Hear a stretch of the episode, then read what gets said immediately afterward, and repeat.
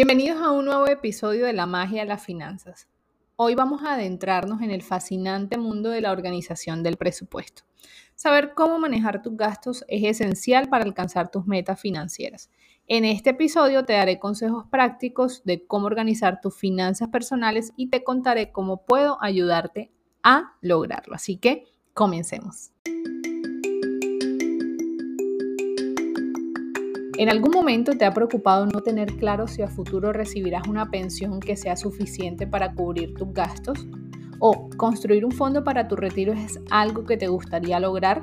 Si tu respuesta es sí, entonces estás en el lugar indicado. Mi nombre es Melissa Yepes, soy asesora financiera y de inversiones y ayudo a personas a encontrar inversiones seguras y rentables para construir su patrimonio. En este podcast, La magia de las finanzas, te brindo consejos y estrategias para construir tu tranquilidad financiera por medio de las inversiones. Bienvenidos.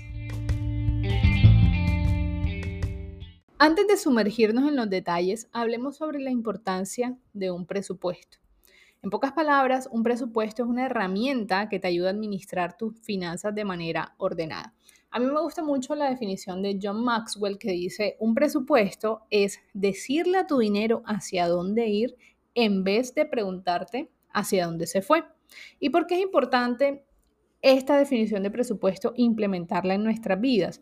Porque, número uno, un presupuesto te permite controlar tus gastos. Vas a saber exactamente en qué se va tu dinero.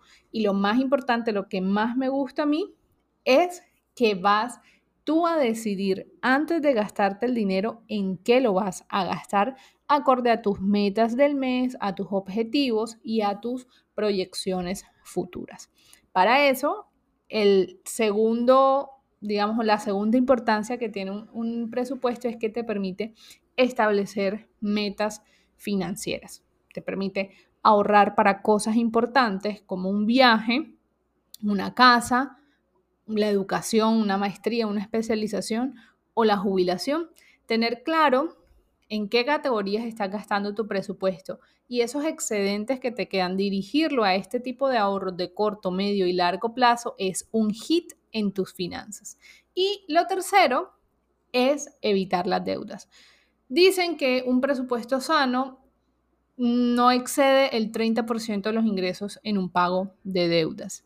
La invitación aquí sería que si bien eso es como un aceptable, la situación ideal es que tú vivas dentro de tus posibilidades sin necesidad de endeudarte. Por eso, la importancia de evitar las deudas, de aprender a vivir dentro de tus posibilidades y esto te lo permite un presupuesto. Cuando tú decides dejar de pagar por cosas que no necesitas para impresionar a personas que no te interesan, entonces tu nivel de deuda empieza a disminuir.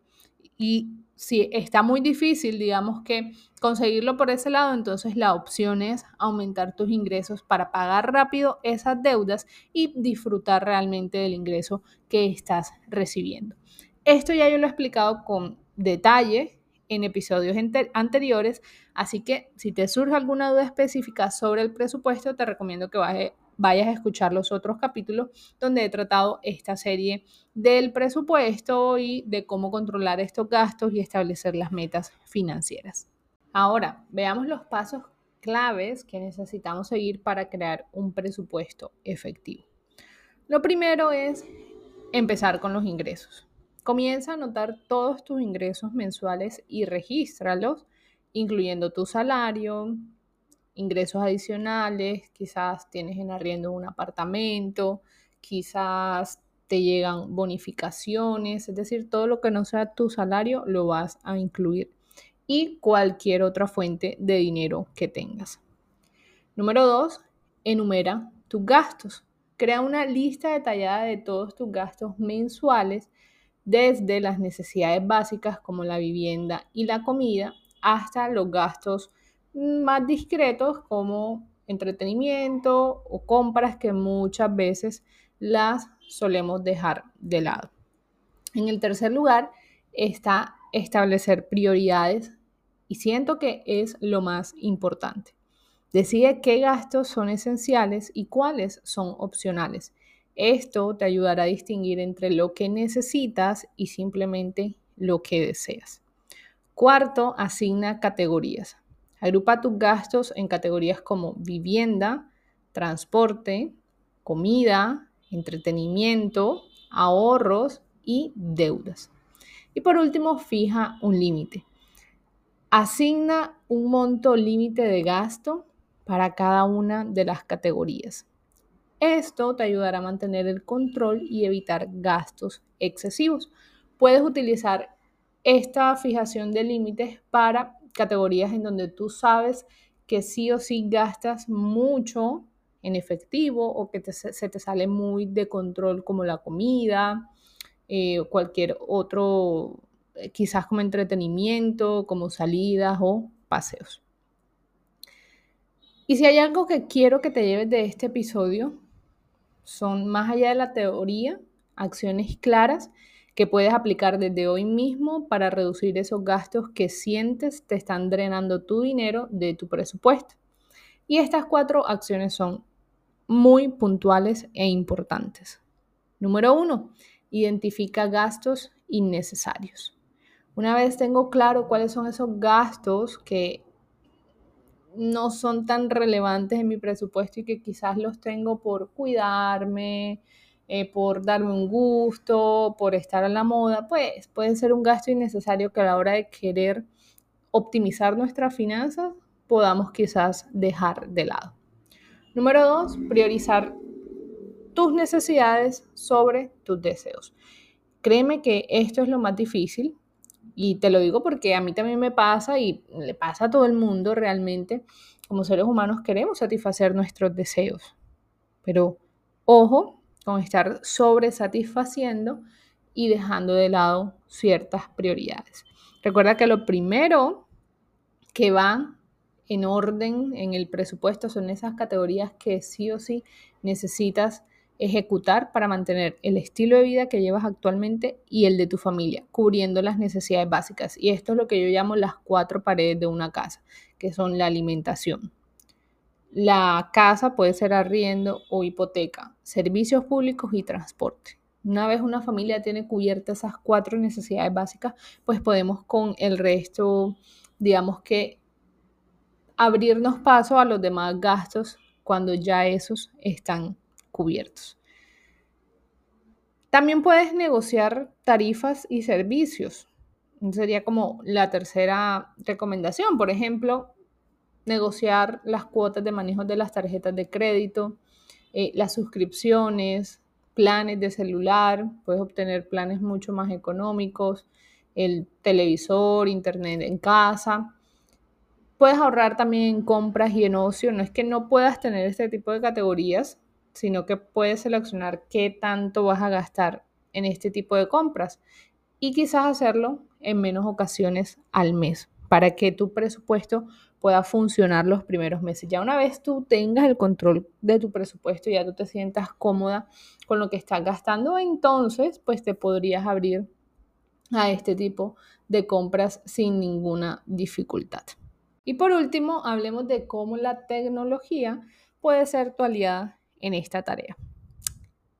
Tú decides, ¿cierto? Pero en este punto puedes utilizar aplicaciones para seguir tu presupuesto o inclusive una simple hoja de cálculo en Excel para llevarle el registro detallado de tus ingresos y de tus gastos o una hoja de papel.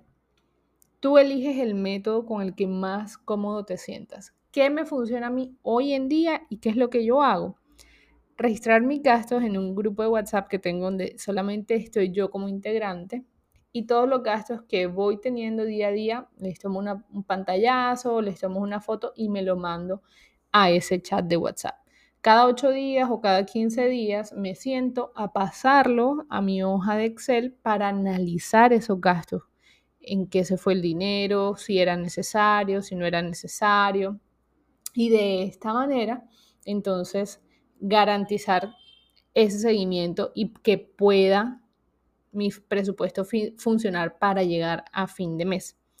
Y un punto aquí importante también es automatizar. Automatiza la mayor que puedas, la mayoría de gastos que puedas e inclusive tus ahorros. es una excelente opción para garantizar, para garantizar que estés ahorrando consistentemente y que estás pagando todas las cosas que necesitas pagar en la fechada. Puedes automatizar los pagos de servicios de público, de energía, el de internet, el del celular, impuestos, puedes inclusive hoy en día automatizar también los pagos de las tarjetas de crédito, o sea, automatiza lo más que puedas para que no se te olvide, para que te debiten ese monto y ya luego sepas que lo que te queda es lo que te puedes gastar. Y ahí lo tienen. Esta es la receta para un presupuesto exitoso. Hasta aquí aprendimos la importancia de un presupuesto y cómo organizar tus gastos para que logres tus metas financieras. Si necesitas alguna ayuda adicional porque dices, oye, Melissa, estos números por más que aplique estas recomendaciones, se me dificulta lograrlo, pues estoy aquí para ti. No importa si estás luchando con deudas, si deseas invertir o simplemente quieres tener un control más sólido de tus finanzas, puedo brindarte una orientación personalizada y un paso a paso. Para comenzar, envíame un mensaje a mi Instagram, arroba con la palabra asesoría para conocer de qué manera te puedo ayudar. Estoy comprometida a ayudarte a que logres la independencia financiera que deseas.